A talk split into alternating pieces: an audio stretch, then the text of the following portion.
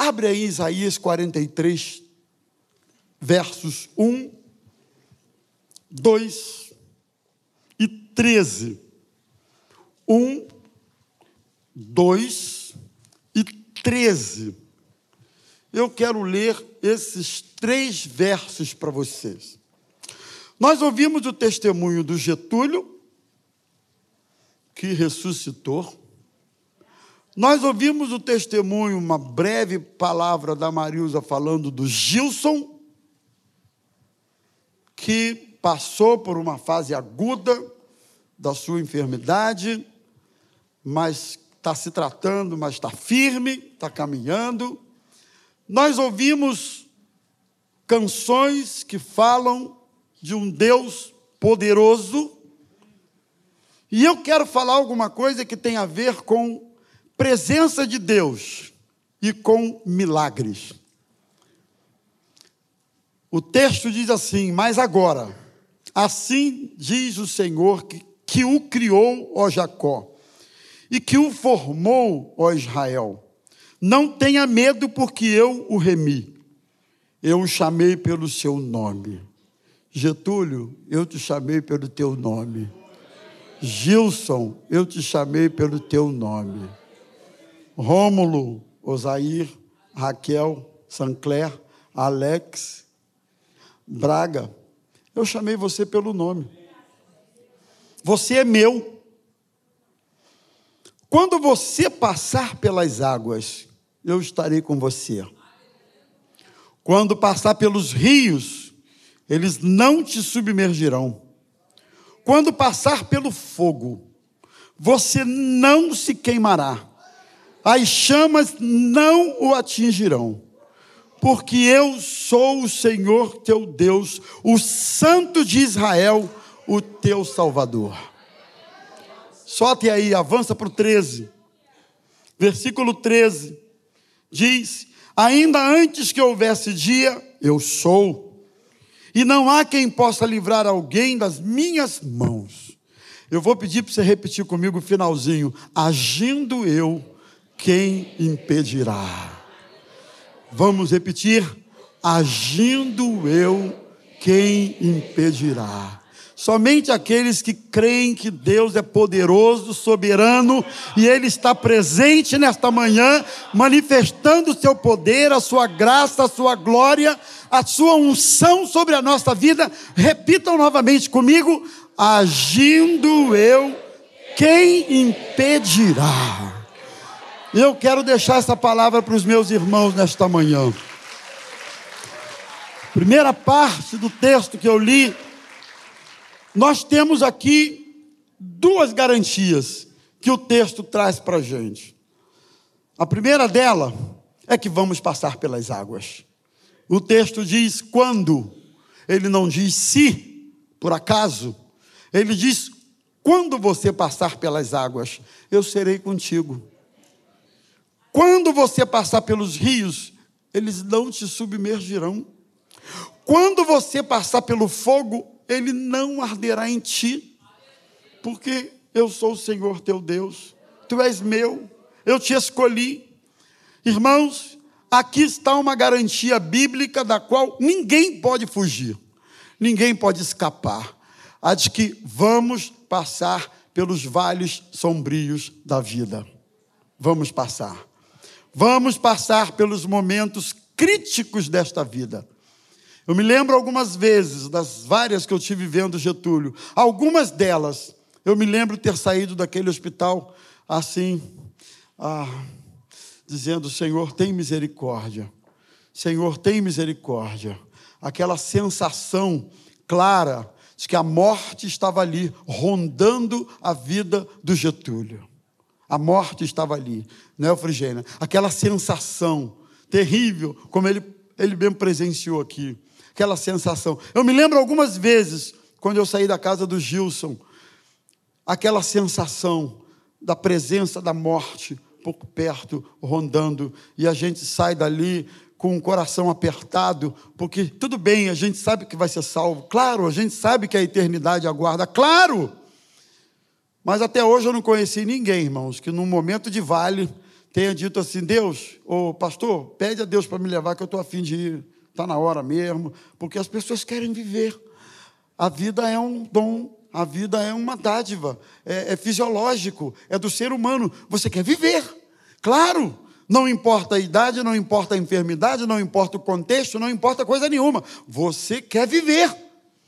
Então, apesar de ter saído com o coração tão apertado, eu me alegro muito por ver esses irmãos aqui nesta manhã testemunhando que ao passarem pelas águas, aí vem a segunda certeza desse texto. A primeira, vamos passar. Você vai passar. Que tipo de água ou a profundidade dela eu não sei. Quanto tempo vai durar essa submersão nas águas eu não sei.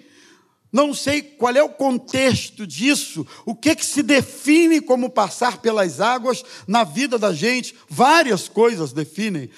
Algumas a própria enfermidade, outras pessoas o desemprego, outras uma dissolução familiar, conjugal, outras a perda de alguém, outras uma doença e tantas coisas a gente pode definir como sendo passar pelas águas. Talvez alguns nesta manhã tanto aqui presentes, aqui no, no, no, templo, como me ouvindo na internet, no Facebook, estejam nesse tempo de águas profundas e você está com a sensação de que vai se afogar.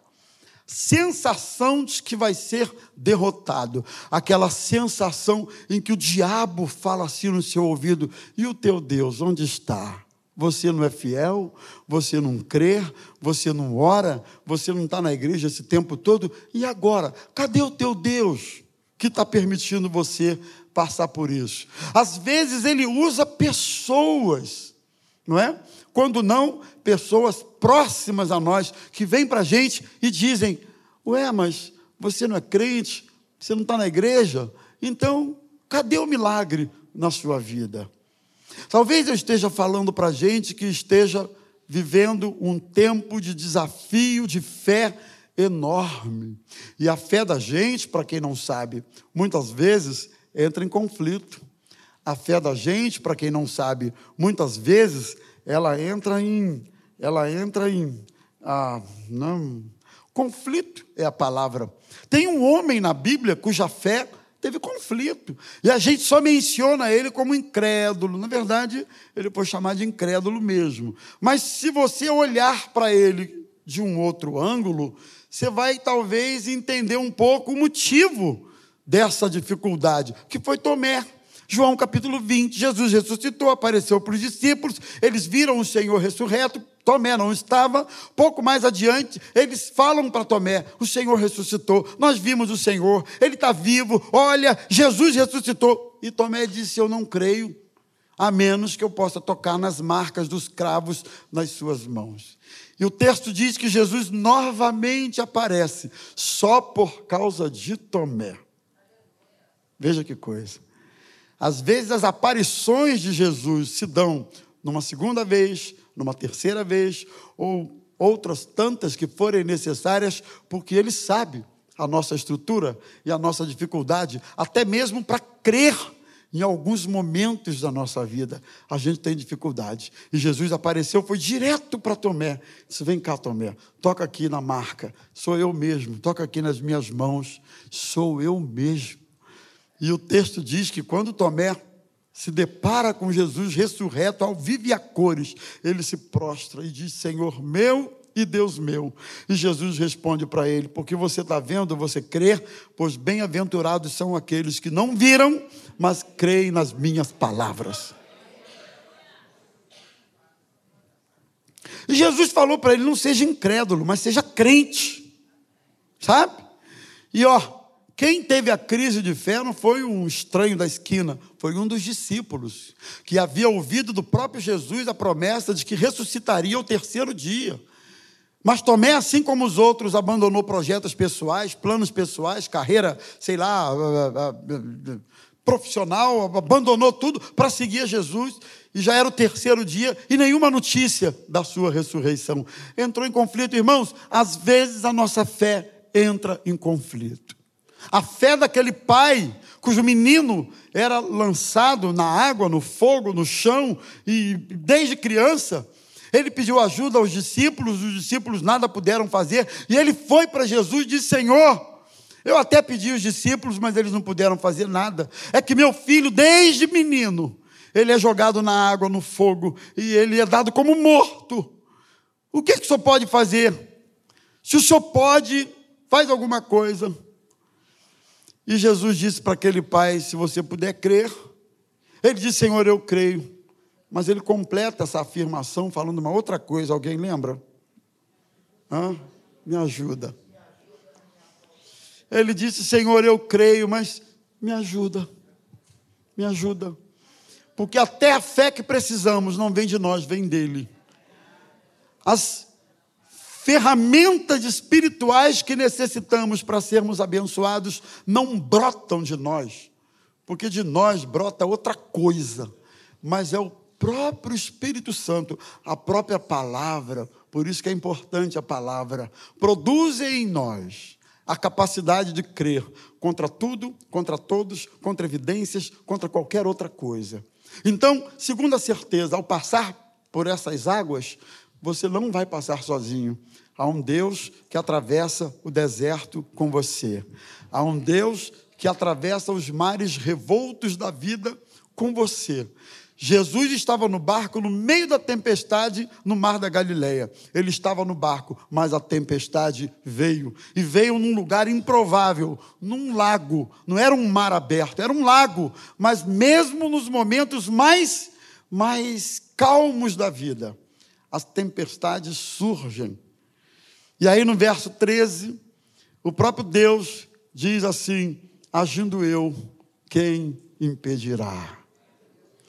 E eu quero nesta manhã dizer isso para você, meu irmão, jovem, ninguém, nem as trevas, nem o diabo, nem as potestades do inferno, nem homem algum poderá impedir o agir de Deus na sua vida.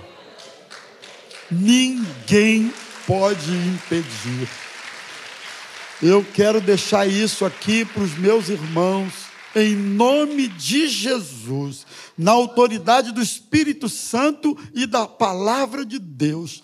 Há um milagre de Deus às portas na sua vida. Há um milagre de Deus prestes a acontecer na sua vida. O milagre do agir de Deus, o milagre da sustentação no meio da luta e da dificuldade, porque também isso é um milagre. E como é um milagre? No meio do agitar das ondas, o milagre de continuar sereno e crendo, eu não estou sozinho. O meu Deus está comigo. O meu Deus me sustenta. O meu Deus vai agir. O crente caminha sempre na expectativa de que o sobrenatural de Deus vai acontecer. É de repente. O sobrenatural nem sempre tem aviso prévio. Não há uma milagre não tem data marcada e nem hora. Atos capítulo 2 diz que eles estavam reunidos naquele lugar, buscando a Deus em oração, quando de repente veio sobre eles um vento impetuoso e encheu toda a casa e começaram a falar em línguas. Foi de repente. O vento de Deus sopra para onde quer, vem de onde quer, vai para onde quer, porque Ele é Senhor, Ele é absoluto, Ele é soberano, Ele é dono das circunstâncias e da nossa vida. Agindo Deus, quem impedirá? Você pode falar isso para quem está perto de você? Agindo Deus, quem impedirá? Quem impedirá o agir de Deus, Alex? Quem impedirá o agir de Deus, Fernandão? Quem impedirá Sol? Quem impedirá o agir de Deus na sua vida?